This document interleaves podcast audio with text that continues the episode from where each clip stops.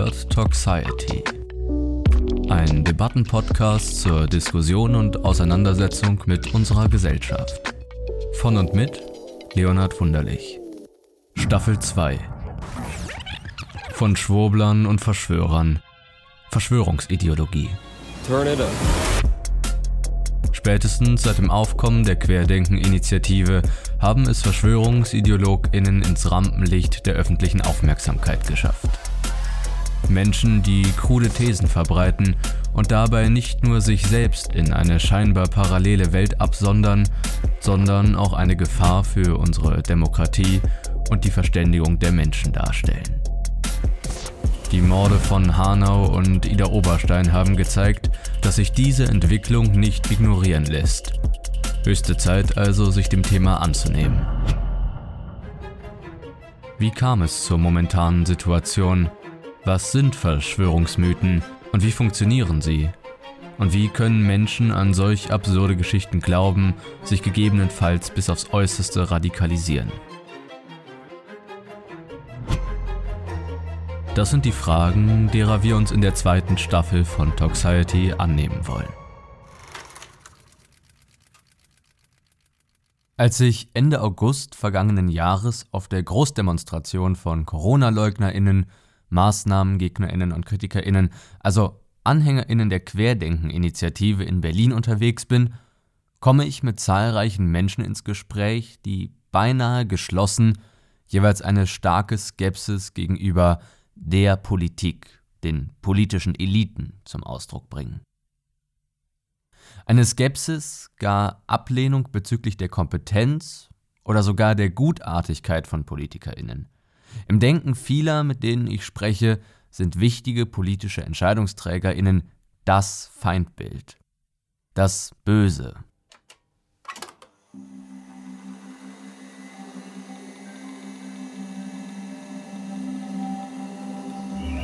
Gut, dann einfach mal, warum sind Sie hier? Ich höre gerade schon Ihren Ganz Slogan. einfach für unsere Freiheit. Für unsere Freiheit, was wir nicht mehr haben. Für unsere Grundgesetze, was wir nicht mehr haben. Für ein Staatsrecht, was das nicht mehr funktioniert. Das ist die Gründe, warum wir hier sind. Und wir wollen diese Regierung umkippt. Wir wollen diese Regierung nicht mehr. Wir wollen von dieser Regierung nicht mehr befordert werden. Die sind äh, bevormundet, weder bevormundet noch die haben was uns zu sagen. Ja, wir sind das Volk und die sind unsere Angestellte. Die dürfen das nicht vergessen. Mhm. Aber was ist, also, ähm, ich verstehe, die Regierung macht etwas falsch, falsche Maßnahmen, unangemessen. Äh, warum? Welches Interesse hat sie daran? Ist sie einfach bösartig oder warum? Äh, es ist sehr bösartig. Das hat überhaupt nicht mit Corona zu tun. Corona ist es ganz normale Grippe, wie alle anderen. Gab es nicht im 2018 oder 2019 äh, Grippewelle, die sind 20.000 Leute gestorben. Warum damals war kein Shutdown? Wegen nur ein Grippe, die machen unsere Leben zu Hölle. Aber warum machen sie ja, das? Ja, warum? Das ist, das ist eine sehr gute Frage. Warum machen sie es? Haben Sie eine Idee? Ja, ja, das weiß ich, damit die unsere Freiheit wegrauben. allein wegen durch diese Impfung unter Namen von Corona unsere Freiheit, unsere äh, ja, Recht auf Leben äh, Recht auf körperliche Unversehrtheit, alles, alles uns wegnehmen. Totale Kontrolle. Ja, jeder Schritt und Tritt wollen die uns bewachen. So, und das genauso wie China. Genauso wie China. Die werden uns genauso so ein System wie China hier auch hier bringen. Weil sie Spaß ja? dran haben? Weil nein, nein, nein, Sondern? nein, das, hat, das, ist, das ist nicht mit der Spaß, das ist, weil mit Gier, mit Geldmacherei, allein die Corona, diese Impfungsgeschichte, die machen Milliarden, Milliarden Pharmazie macht das äh, Umsätze, ja, so ist es halt. Und das ist der Grund, warum, warum wir da sind, wo wir sind. Warum, Entschuldigung, nach eineinhalb Jahren Weder Maske hat was gebracht. Wir müssen reden, was? Die kommen von rechts, die fahren parallel zu uns und machen vorne zu.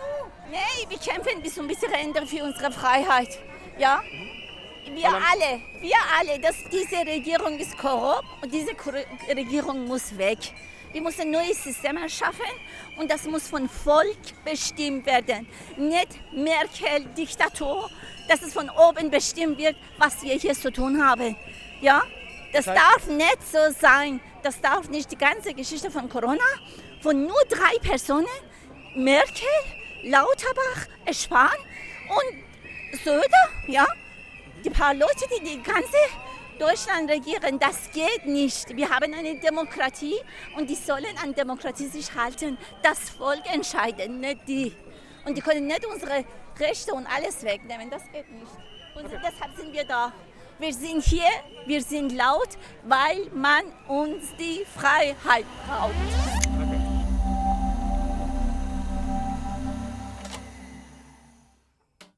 Ein Jahr zuvor, am Abend des 29. August 2020, durchbrachen Demonstrierende die polizeiliche Absperrung und stürmten die Treppen des Reichstagsgebäudes hinauf bis an dessen Eingang.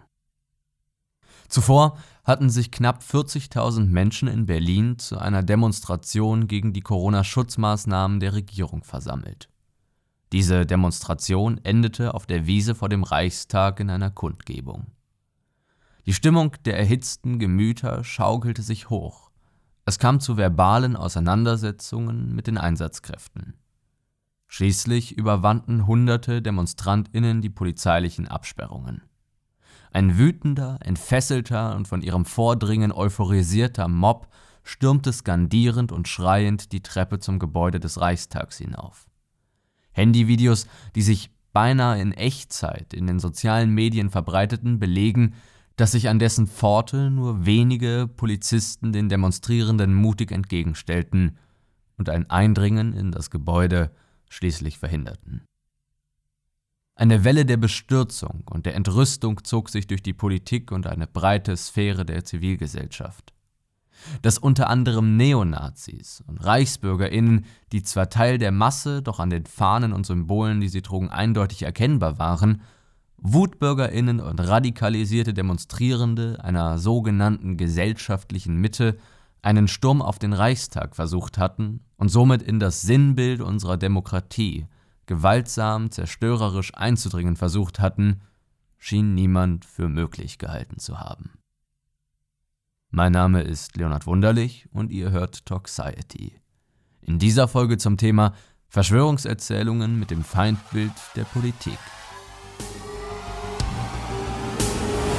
Die wollen 8 Milliarden Menschen umbringen. Nicht auszuschließen, dass da ein Plan dahinter steckt. Die Angst ist in unseren Köpfen und die Angst wird getriggert von außen. Eine tödliche Pandemie. Sie bringen unsere Alten um. Versklavung der Menschheit. Das haben die sich ausgedacht. Oh, ich habe Aluhut auf dem Kopf. Das wusste ich gar nicht. Leute, denkt mal ein bisschen nach, Mann! Nürnberger Prozesse 2.0 geben. Und da werden alle verurteilt werden, die sowas angeordnet haben. Widerstand! Where we go one, we go all. Q, QAnon. Es muss eine Revolution kommen dieses Jahr. Was macht ihr mit unseren Kindern? Da kann doch was nicht stimmen. Spiegel TV, Diktatur und Propaganda. Eine geplante und inszenierte Aktion, es ist äußerst wahrscheinlich. Geht mal googeln. Das Aber ist das Wissen. Wissen. Das ist das Wissen. Wir wollen unseren Kaiser zurück. Wir werden von Satanisten hier äh, beherrscht. Ich denke, dass ich aufgewacht bin.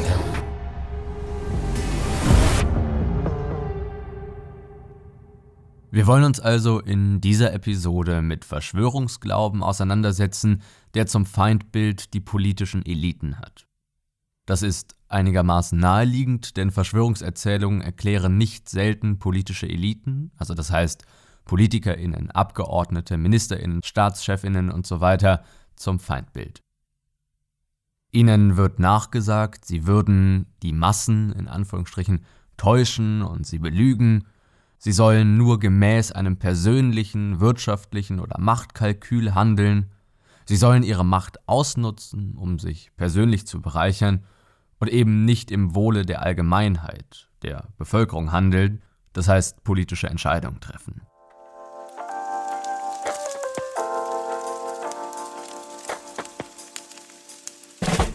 Proportionality Bias.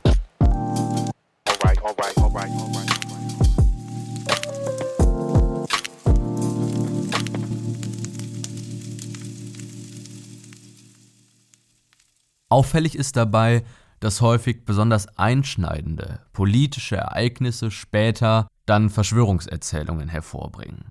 Also häufig ranken sich um diese einschneidenden politischen Ereignisse schon auch sehr schnell nach ihrem Geschehen zahlreiche Verschwörungserzählungen. Ein sehr prominentes Beispiel dafür ist der Anschlag auf das World Trade Center in New York am 11. September 2001, bei dem zwei von der Terrororganisation Al-Qaida entführte Flugzeuge in zwei World Trade Tower gesteuert wurden. Bei diesem Terroranschlag starben damals insgesamt 2753 Menschen und insofern, und das lässt sich ja sowohl an der damaligen Berichterstattung als auch noch am heutigen Gedenken an diesen Tag bemerken, handelt es sich bei diesem Ergebnis um ein riesiges, einschneidendes politisches Ereignis.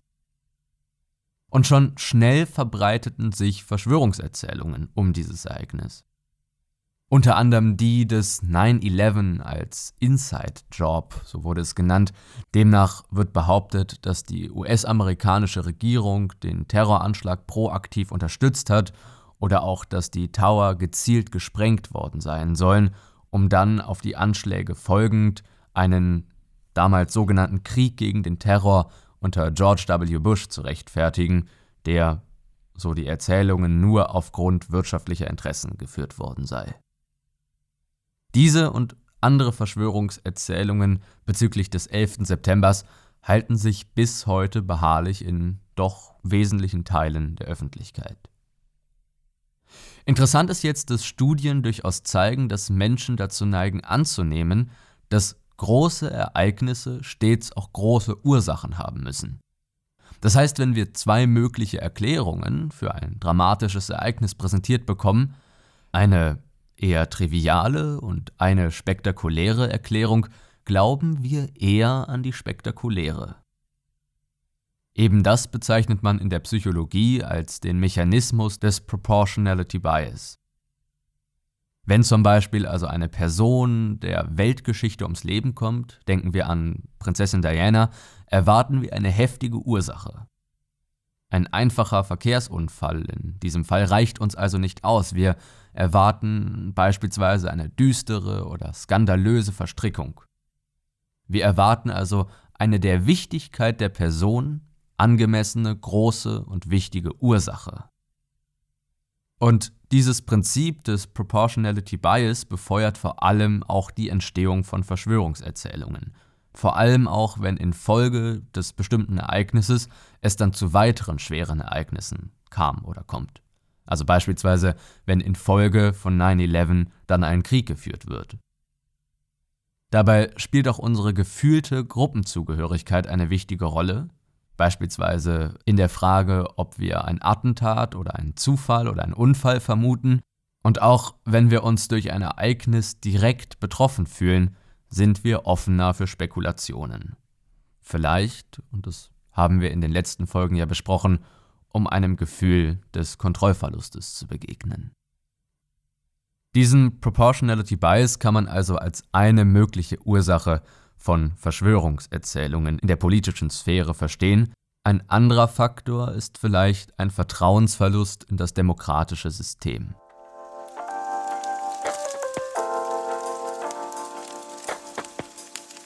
Vertrauensverlust in das demokratische System.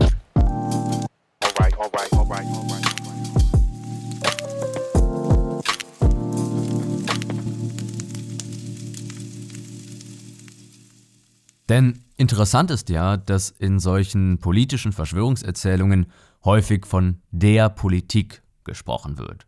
Also die Politik in Anführungsstrichen, als sei sie eine homogene Ansammlung einer speziellen gesellschaftlichen Schicht von Menschen, die dann auch meist, so die Erzählung, niederträchtige Absichten verfolgen und die eben zu ihrem eigenen Vorteil und zum Nachteil des Großteils der restlichen Bevölkerung handeln. Und es ist bemerkenswert, gerade wenn wir darauf schauen, dass in einer Demokratie, in der wir leben, qua Definition alle Macht vom Volke ausgehen soll. Das heißt also, dass Politikerinnen eigentlich auch als normale Bürgerinnen angesehen werden sollten oder angesehen werden können. Denn wie bereits angedeutet, ist ja Demokratie zum Beispiel nach der berühmten Gettysburg-Formel von Abraham Lincoln aus dem Jahr 1863 Government of the people, by the people and for the people. Das heißt also, äh, Lincoln beschreibt so ein Ideal einer freiheitlichen politischen Ordnung, an und in der alle mitwirken können. Und jetzt können wir ja durchaus vermuten, dass Verschwörungsgläubige dieses Vertrauen in die Demokratie scheinen verloren zu haben. Sie glauben also nicht daran, mitgestalten zu können und letztendlich als Bürgerinnen politische Macht auch auszuüben. Und das, und das ist eine These, die ich kurz besprechen möchte, mag durch unsere Form der Demokratie durchaus begünstigt werden, nämlich unsere Form als eine repräsentative Demokratie. Repräsentativ bedeutet, dass Menschen sich und ihre Interessen nicht mehr unmittelbar selbst vertreten, indem sie wie in einer direkten Demokratie selbst unmittelbar an Abstimmungen, beispielsweise über Gesetzesentwürfe, teilnehmen, sondern wir als Bürgerinnen einer repräsentativen Demokratie wählen Repräsentantinnen, die uns dann politisch repräsentieren sollen. Das heißt also, diese Repräsentantinnen sollen dann im parlamentarischen Prozess im Interesse der Repräsentierten allgemein verbindliche Entscheidungen treffen.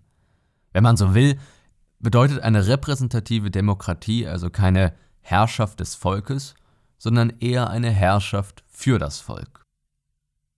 Und durchaus wichtig ist zu beachten, dass eine repräsentative Demokratie nur so lange funktioniert, solange die Repräsentantinnen gewissermaßen einen Vertrauensvorschuss der Repräsentierten erhalten, in dem Sinne, als dass sie tatsächlich im Interesse der Repräsentierten handeln. Letztendlich brauchen also Repräsentantinnen, die repräsentative Demokratie oder auch ein politisches System grundsätzlich die Unterstützung der Bevölkerung. Und, wie angedeutet, scheinen Verschwörungsgläubige schließlich dieses essentielle Vertrauen und die Zustimmung zu ihren demokratischen Repräsentantinnen, zu dem politischen System im Allgemeinen verloren zu haben. In ihren Augen handeln diese Repräsentantinnen also nicht mehr in ihrem Interesse, sie repräsentieren nicht ihre politischen Einstellungen, sondern sie handeln eigennützig und schädigend und nicht ihrer demokratischen Aufgabe entsprechend. Man könnte also sagen, Politikverdrossenheit oder zumindest Vertrauensmangel in das politische System bzw. in die Demokratie an sich spielen eine wichtige Rolle. Die Politik, in Anführungsstrichen, mit ihren Vertreterinnen, ihrer Personifizierung wird zum Feindbild von düsteren Verschwörungserzählungen.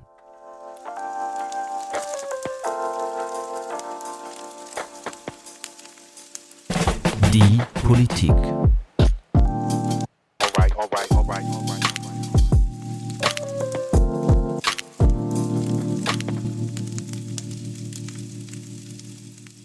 Ich denke, wichtig an dieser Stelle festzuhalten ist, dass es die Politik an sich, also als eine homogene Gruppe, allerdings überhaupt nicht gibt. Und das aus vielerlei Gründen, äh, drei davon im Folgenden ganz kurz. Zum einen ist wichtiger Teil unseres politischen Systems ein Mehrparteiensystem. Das heißt, in unserem politischen System haben zumindest potenziell mehrere Parteien die Möglichkeit, und das ist bisher auch immer so geschehen, eine Regierung zu bilden. Dadurch sind in der Regel mehrere Bevölkerungsgruppen und ihre Interessenlagen in einer Regierung repräsentiert, sodass diese Regierung dann Kompromisse aushandeln muss, bevor sie überhaupt antritt, um eine Mehrheit für ihr Regierungshandeln hinter sich versammeln zu können. Also gerade in heterogenen Gesellschaften findet sich, mindestens theoretisch, eine Mehrheit der Bevölkerung im Regierungshandeln repräsentiert. Des Weiteren ist unser demokratisches System eine Konsensusdemokratie. Das heißt, politische Macht ist systemimmanent auf zahlreiche Instanzen und formale Institutionen verteilt. Durch eine regierungsunabhängige Zentralbank, durch Föderalstaatlichkeit, durch eine ausgebaute richterliche Nachprüfung der Gesetzgebung, beispielsweise ein Bundesverfassungsgericht, das in einem Verfahren der Verfassungsbeschwerde Gesetzgebung immer wieder überprüfen kann. Und noch viele weitere Instanzen. Politische Macht wird also in einer Konsensusdemokratie stärker kontrolliert und durch zahlreiche Kontrollinstanzen und Kontrollmechanismen immer wieder hinterfragt und gewissermaßen eingeschränkt. Und aus diesen beiden Gründen folgt schließlich noch ein dritter, nämlich dieser, dass widerstreitende Interessen in der Politik äh, mitunter in heftigen politischen Auseinandersetzungen immer wieder gegeneinander ausgetragen werden. Auch bezüglich, und das ist ja interessant in unserem Kontext, äh, Themenfelder, die häufig Gegenstand großer Verschwörungsmythen sind. Beispielsweise das Themenfeld der Migration, um das sich dann zahlreiche Erzählungen, zum Beispiel die Erzählung vom großen Bevölkerungsaustausch, ranken. Dieser Bevölkerungsaustausch ist das Stichwort einer Erzählung, in der behauptet wird, dass die verschworenen politischen Eliten planten, durch beispielsweise große Migrationsbewegungen das eigene Land und die Bevölkerung und deren Kultur auszutauschen. Damit verbunden ist häufig eine Angst vor einer sogenannten Überfremdung, vor Kulturverlust oder eigene Fremde im eigenen Land. Und auch hier wird deutlich, Verschwörungsgläubige haben den Eindruck, als würden alle PolitikerInnen als eine zusammengefasste Elite auftreten, die sich persönlich bereichern, die vor allem die eigenen Interessen durchsetzen und die eigene Macht ausweiten wollen.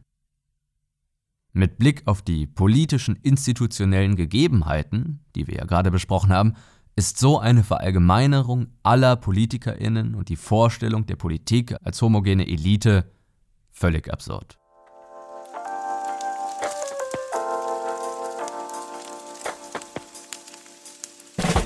Das Beispiel des Great Reset.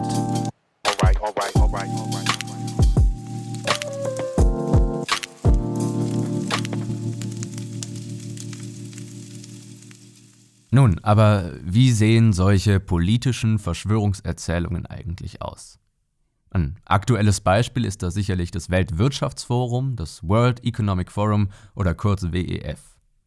Dieses Weltwirtschaftsforum tagte dieser Tage im Schweizer Davos und beschäftigt sich grundsätzlich, und zwar jährlich, mit den großen politischen, wirtschaftlichen und gesellschaftlichen Krisen unserer Gegenwart. Es handelt sich um ein jährliches Treffen von den international führenden Wirtschaftsexpertinnen, einflussreichen Politikerinnen, wichtigen Wissenschaftlerinnen und zahlreichen gesellschaftlichen Akteurinnen, Journalistinnen. Unter dem selbstgegebenen Motto Committed to Improving the State of the World sollen die großen globalen Fragen, Krisen und Herausforderungen diskutiert werden. Erarbeitet werden sollen also Lösungsstrategien dieser globalen Fragestellungen, im Rahmen eines sogenannten Multi-Stakeholder Governance Ansatzes. Das heißt, ganz stark vereinfacht, dass globale Entscheidungen zur Lösung globaler Probleme weniger durch bilaterale Abkommen zwischen Staaten getroffen werden sollen, sondern vor allem durch eine Vernetzung verschiedener Interessensgruppen die Antwort dann auf gemeinsam wahrgenommene Probleme gefunden und umgesetzt werden sollen. Häufig wird dieses Weltwirtschaftsforum allerdings auch Ziel von Verschwörungsglauben und damit von Hass, von Ablehnung und wirklich markerschütternden Unterstellungen. Im Folgenden ein Beispiel dazu. Eins noch vorab, sicherlich kann man aber am Weltwirtschaftsforum auch viel berechtigte Kritik anbringen. Unter anderem wird durchaus mit Recht kritisiert, dass dessen Entscheidungen nicht demokratisch legitimiert sind es sich um Treffen der wohlhabenden, privilegierten und mächtigen Eliten der Welt handelt, ohne dass diese der Mehrheit der Weltbevölkerung in ihrem Handel verpflichtet sind und durchaus auch, dass die Finanzierung und Entscheidungsmechanismen einigermaßen intransparent sind. Aber wie gesagt, um das Weltwirtschaftsforum ranken sich auch zahlreiche Verschwörungsmythen. Und eine Verschwörungserzählung trägt den Titel Great Reset, was etwas verwirrend sein kann, weil Great Reset durchaus auch erstmal eine Initiative des WEF selbst war. Der sogenannte Great Reset ist eine offizielle Initiative des WEF mit dem Ziel, die Weltwirtschaft nach der Covid-19-Pandemie sozialer, nachhaltiger und gerechter umzubauen. Die Initiative wurde vom Direktor des WEF Klaus Schwab 2020 entworfen und in Form seines Buches Covid-19 der große Umbruch dann auch publiziert. Dem Buch zufolge sei die zentrale Zielsetzung des Great Reset, Zitat, die Welt weniger gespalten, weniger verschmutzend, weniger zerstörerisch, integrativer, gerechter und fairer zu machen, Zitat Ende, verglichen mit ihrem vorpandemischen Zustand. Dazu sollen die Interessen der von Fragen und Entscheidungen zentraler Themen Betroffenen gegenüber den Profiteuren gestärkt werden, sodass im kapitalistischen System das Interesse der egoistischen Profitmaximierung hinter die Interessen des Umweltschutzes, der Nachhaltigkeit und der sozialen Sorge zurücktrete. Außerdem wird eine gewisse Umverteilung von Reichtum angestrebt, Zitat, von den Reichen zu den Armen und vom Kapital zur Arbeit. Zitat Ende. Des Weiteren wird gewissermaßen ein Ende des Neoliberalismus proklamiert, der, Zitat, Wettbewerb über Solidarität stellt, schöpferische Zerstörung über staatliche Investition und Wirtschaftswachstum über soziales Wohlergehen. Zitat Ende. Der Staat soll gegenüber der kapitalistischen Wirtschaftsweise und ihrer Marktwirtschaft also doch auch erheblich an Einfluss gewinnen. Und bezogen auf diese Zielsetzung wird die Covid-19-Pandemie eben als der geeignete Zeitpunkt angesehen, all diese tiefgreifenden politischen, wirtschaftlichen und sozialen Veränderungen global vorzunehmen. In vielleicht so einer Art Build Back Better. Und dieses Buch oder generell der Plan des Great Reset ähm, wurde allerdings zum Anlass neuer Verschwörungserzählungen, denen zufolge das Ziel des Great Reset nichts weniger sei als die Ergreifung der Weltherrschaft durch mächtige und niederträchtige politische und wirtschaftliche Eliten, die in ihrem Vorhaben also ebenso für die Pandemie verantwortlich seien, um dann im Schatten des pandemischen Chaos und der Angst ihre Weltherrschaft zu verwirklichen. Und diese Erzählung verband sich dann auch relativ schnell mit einigen älteren Erzählungen wie der einer neuen Weltordnung oder der eines großen Austausches, auf die wir ja auch schon in vorherigen Episoden eingegangen sind. Behauptet wird also, dass die globalen Polit- und Finanzeliten die Covid-19-Pandemie geplant und gezielt über die Welt gebracht hätten, um im Schatten ihrer, das heißt also im Schatten der wirtschaftlichen Krisen und der Angst der Menschen vor Infektionen und so weiter, die Kontrolle über Politik und Wirtschaft, also letztendlich die Weltherrschaft übernehmen. Die Pandemie sei also künstlich herbeigeführt, um den Menschen Angst zu machen. Im verschwörungsgläubigen Milieu hört man in diesem Zusammenhang häufig den Ausdruck der Plandemie.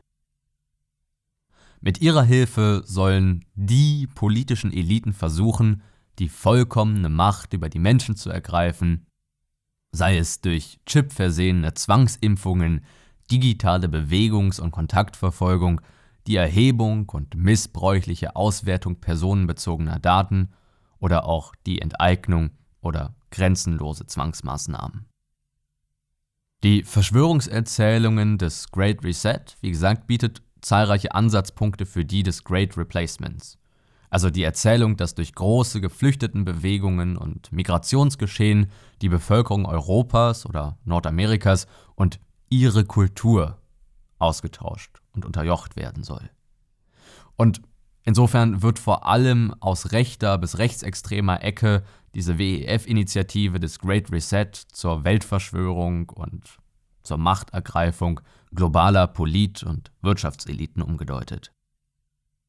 Und Darin ergeben sich durchaus, wenn wir an die letzte Episode zurückdenken, einige Parallelen zu antisemitischen Verschwörungserzählungen und schließlich entbehren sie jeder Grundlage von Fakten. Und somit möchte ich festhalten, dass man ohne Zweifel die inhaltliche Zielsetzung der WEF-Initiative in vielerlei Hinsicht kritisieren kann.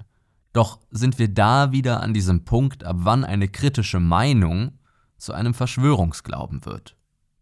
Im Zentrum der Verschwörungserzählung rund um den Great Reset steht nicht eine Beweisführung, warum die politischen Akteure kritikwürdig handeln, sondern sie gelten von vornherein als das ausgemachte Böse, dem nun, einmal mehr, unterstellt wird, die Weltherrschaft an sich reißen zu wollen, um so die eigene Position bis in absurde Dimensionen zu verbessern. Soweit also eigentlich nichts Neues.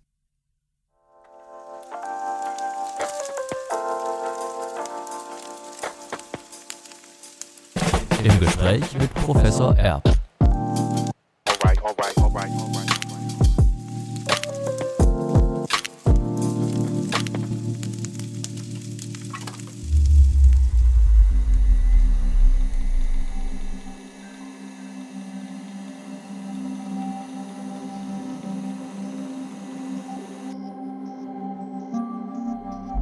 Und an dieser Stelle habe ich nun die Freude, mein Gespräch mit Professor Dr. Erb, Professor für Sozialpsychologie und Psychologe an der Helmut Schmidt Universität der Universität der Bundeswehr in Hamburg fortzusetzen. Wir wollen im Rahmen von Verschwörungserzählungen betreffend die Politik über Elitenskepsis bzw. Elitenfeindschaft sprechen.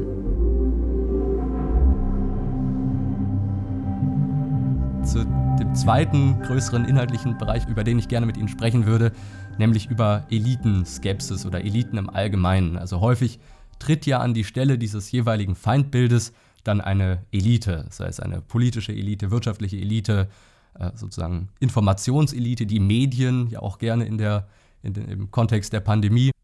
Ähm, und was bewegt Verschwörungsgläubige, aber vielleicht auch hier wieder so Menschen im Allgemeinen zu so einer Skepsis, teilweise ja sogar wirklich expliziten feindlichen äh, Ablehnung gegenüber Eliten. Gibt es da so eine Tendenz, die uns grundsätzlich ein bisschen kritischer stimmt? Ja, also äh, ich komme nochmal zurück auf das, was ich vorhin gesagt habe. Und ähm, dieses die anderen bedeutet natürlich auch, dass diese Fremdgruppe homogener erscheint, als sie tatsächlich ist. Also wir können ganz gut unterscheiden innerhalb der Deutschen sozusagen. Ich bleibe mal wieder bei dem Beispiel. Ähm, mein Nachbar ist ganz anders und meine Kollegin ist auch wieder ganz anders. Und da, ja, äh, da haben wir sozusagen eine große eine Vorstellung davon, dass es große Unterschiede innerhalb dieser Gruppe gibt. Wenn wir jetzt aber über die, ich bleibe mal bei den Dänen reden, dann erscheinen die, und das ist psychologisch auch recht gut begründbar, äh, deutlich homogener als die eigene Gruppe. Und das gilt für alle. So, und jetzt habe ich äh, sozusagen diese Unterscheidung aufgetan. Wir und die Eliten und äh, dann erscheinen mir diese Eliten natürlich insgesamt für viel homogener, für eindeutig definierbar und die sind alle gleich. Ich übertreibe gerade, aber ähm, sind alle gleich. Und ähm, äh, dann ist das natürlich auch viel einfacher, da dieses Feindbild zu sehen. Ähm, äh, die wollen uns was Böses oder sowas. In Wirklichkeit gibt es diese Elite gar nicht.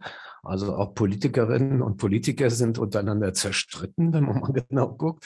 Äh, Wissenschaftlerinnen und Wissenschaftler haben unterschiedliche Vorstellungen äh, davon, äh, ja, wie es zu einem Phänomen kommt, egal in welchem Bereich. Äh, oder wenn wir wirtschaftliche Eliten nehmen, äh, die sind sehr häufig auch in Konkurrenz zueinander. Also wissen wir, ne? Wirtschaft funktioniert äh, so, dass man anderen vielleicht Markt, äh, einen Markt äh, abspenstig macht und äh, sein eigenes Produkt be besser verkauft oder die eigene Dienstleistung besser anbieten kann als die Konkurrenz und so weiter. Das gibt es sozusagen nicht. Aber es ist sozusagen in der Wahrnehmung der Menschen, das sind die anderen. Ja? Und das hilft natürlich an dieser Stelle ähm, äh, dieses Feindbild aufzubauen. Sonst müsste man unterscheiden, ja, äh, ne, die Wissenschaftlerin hat das gesagt und der Wissenschaftler sagt wieder was anderes. Äh, dann wird das alles wieder viel, zu komplex äh, und man findet keine leichte Lösung und äh, man wird auch seine, seinen Kontrollverluste auch nicht unbedingt befriedigen können. Was wir übrigens auch noch finden äh, in Bezug auf Verschwörungstheorien, ist, dass dieser Glaube und diese Anfälligkeit gegenüber Verschwörungstheorien äh, auch zusammenhängt mit einem äh, Konstrukt, das wir das Bedürfnis nach Einzigartigkeit nennen. Also ein Bedürfnis, das wir alle haben mehr oder weniger stark ausgeprägt. Da kann man auch Unterschiede zwischen den Menschen finden, äh, dass sich dann einstellt, wenn wir glauben oder das Gefühl haben müssen, dass wir den anderen zu ähnlich sind.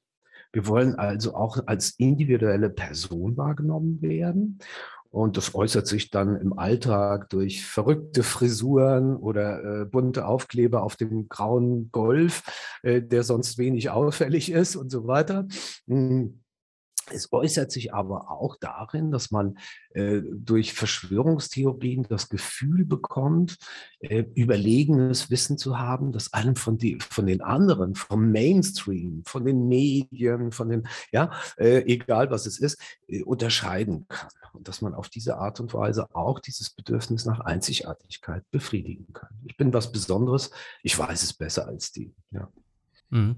Ja, vielleicht ist das auch schon die Antwort auf eine Frage, die ich mir tatsächlich jetzt schon länger stelle. Also äh, es kommt, irgendwie habe ich das Gefühl, ähm, ja, dadurch aus teilweise zu sehr irrationalem Verhalten. Ich war auch im Zuge dieses Podcasts äh, auf der einen oder anderen Querdenken-Demo mal unterwegs und habe versucht, ein bisschen mit den Leuten ins Gespräch zu kommen und eben auch zu verstehen, was einen denn auch längerfristig äh, so beim Verschwörungsglauben halten kann.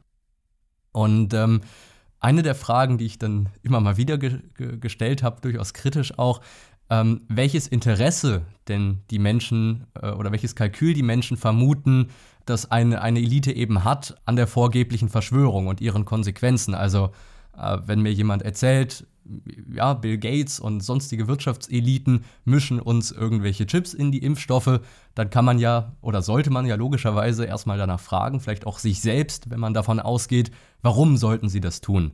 Und da kann man sicherlich Erklärungen drauf finden, Profitgier oder Machtgier oder was weiß ich. Ähm, aber häufig kam doch recht wenig auf diese Frage häufig irgendwelche Antworten von wegen, ja, überlegen Sie doch mal selber, schauen Sie mal ins Internet und so weiter. Daher meine Frage, also können Sie sich erklären, wie Menschen doch sehr starr an gewisse Erzählungen glauben, wenn diese doch irgendwie auch in ihrer intrinsischen logischen Argumentation offensichtlich so schwerwiegende Lücken haben, wie zum Beispiel unbekannte äh, Motivationen der bösen Eliten oder so weiter ähm, und wie ein diese logischen Lücken in der Argumentation eben nicht doch auch selbst zum Umdenken bringen können, vielleicht zum Abrücken von der eigenen Verschwörungserzählung. Ich glaube, es ist gar nichts Besonderes, dass all unsere Gedanken, all unsere Überlegungen, auch die Theorien, die ich zum Beispiel jetzt in meiner Wissenschaft kenne, oder selbst meine eigene, die ich irgendwie aufgestellt habe, meine eigenen Modelle und so weiter, äh, ihre Lücken aufweisen. Insofern weiß ich nicht, ob wir äh, da nicht ein bisschen allzu sehr vom hohen Ross herunter draufschauen und sagen, das ist alles furchtbar irrational. Äh, und wenn wir ein bisschen tiefer gehen, jetzt gerade in der, in der Wissenschaft, ähm, da wissen wir doch vieles auch nicht. Also selbst Wissenschaften wie Physik oder Chemie, die uns so rational vorkommen, mit mathematischen Modellen, viel besser als die Psychologie. Äh, wir sind immer noch so in, äh, müssen unsere Theorien immer noch sprachlich formulieren. Äh, die Physik hat, ein, hat eine Formel zum Beispiel, um irgendetwas zu beschreiben. Aber selbst diese Wissenschaften kommen alle an ihre Grenzen sodass wir da, also, oder ich sag mal, ich persönlich glaube, es gibt sozusagen keine absolute Wahrheit. Das hängt auch damit zusammen, dass es kein rotes Lämpchen angeht, äh, wenn wir sie gefunden haben. Also ich wüsste nicht mal ein Kriterium, wann bin ich jetzt am Ende mit meiner Erkenntnis. Ähm, insofern glaube ich, dass das nicht unbedingt was Besonderes ist, was Verschwörungstheorien ausmacht. Wir haben also alle unsere Löcher und, äh, und sollten das auch zugeben. Also wir, letztendlich ja, wissen wir, dass wir nichts wissen, äh, auf diesen alten Spruch zu kommen von Sokrates, ähm, bleibt eigentlich nur die Kritik dass man sagt, ich gucke mir das kritisch an. Und da, glaube ich, kommt dann jetzt der, der Unterschied zu Verschwörungstheorien. Und ich komme dann auch wieder zurück in meinen Gedanken zu der Wahrscheinlichkeit eigentlich. Wie wahrscheinlich ist es? Ähm, vielleicht kennen Sie diese Metapher. Ich glaube, sie ist von Bertrand Russell mit der Teekanne die Teekanne, die irgendwie, ich glaube, um den Mond, ich krieg's gerade nicht mehr ganz zusammen. Äh, es gibt eine Teekanne, äh, die sich im Umlaufbahn um, die, um den Mond befindet. Und äh, wenn ich jetzt Verschwörungstheoretiker bin und das meine Theorie ist, sozusagen, äh, mit Verschwörung hat es gerade nichts zu tun, aber wenn das meine abstruse Theorie ist, ähm, dann verlange ich von den anderen, mir zu widerlegen, dass es diese äh, Teekanne eben nicht gibt. Und äh, daran scheitere ich persönlich und daran scheitert auch die Wissenschaft. Wir müssten jetzt den ganzen Raum da absuchen, äh, um die Teekanne äh, zu finden. Jeden äh, Quadrat Kubikzentimeter äh, Raum da, um am Ende zu bestätigen zu können, dass diese Teekanne nicht existiert.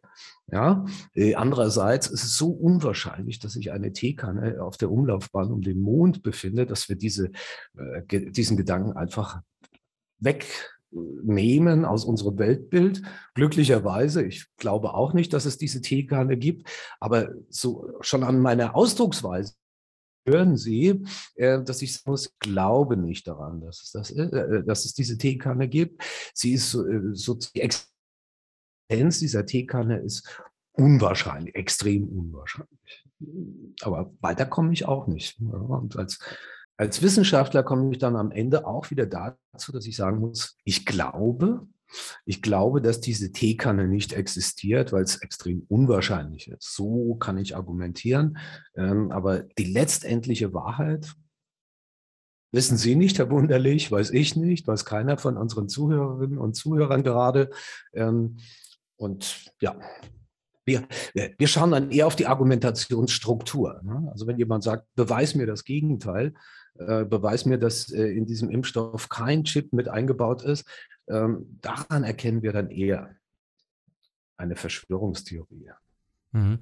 Ja, es ist, es ist diese Frage, die irgendwie, irgendwie kreist, wie jemand so beharrlich an eine Theorie, an eine Erzählung glauben kann, die ja doch irgendwie eine sehr große Lücke aufweist, indem sie sozusagen äh, völlig ausblendet oder keine Antwort darauf findet, welches Interesse jemand eben in, in böser Absicht an seinem Handeln und an den äh, entsprechenden Konsequenzen dann haben könnte. Ähm, aber ich glaube, das, das ist auch, ja, ist eine sehr gute Frage. Immer cui bono, ne? Wem nützt das? Ähm, ist immer eine gute Herangehensweise an irgendein Phänomen, das wir be beobachten. Ähm, wem nützt das jetzt äh, mit der Impfpflicht oder wem nützt das, ja, und so weiter. Äh, das ist auch vernünftig. Äh, solange ich aber in einem bestimmten Bereich mich bewege, von dem ich halt überzeugt bin, ähm, bin ich nicht in der Lage, ja, darf ich das so sagen, äh, bin ich dann auch nicht in der Lage, das nochmal kritisch zu hinterfragen. Und da haben wir da eben genau das Problem.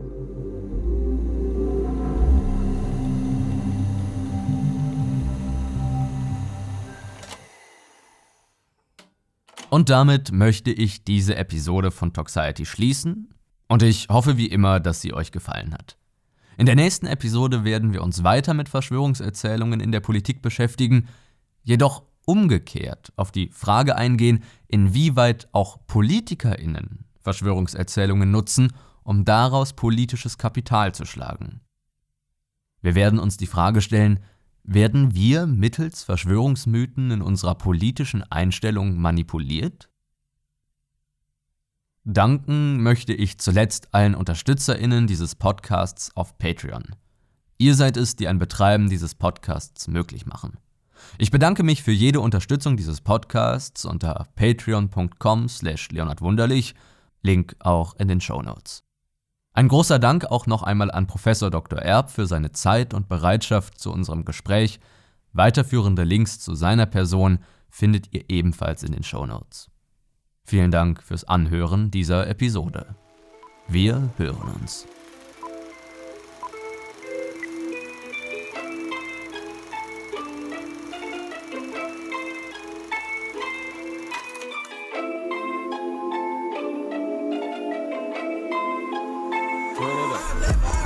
Das war Toxiety.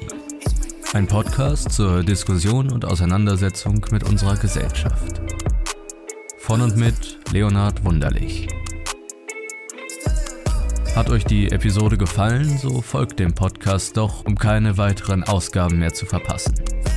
In den Show Notes findet ihr weitere Hintergründe und Querverweise.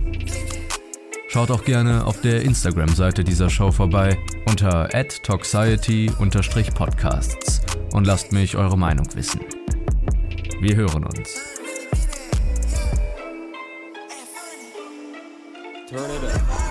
Du willst Toxiety unterstützen?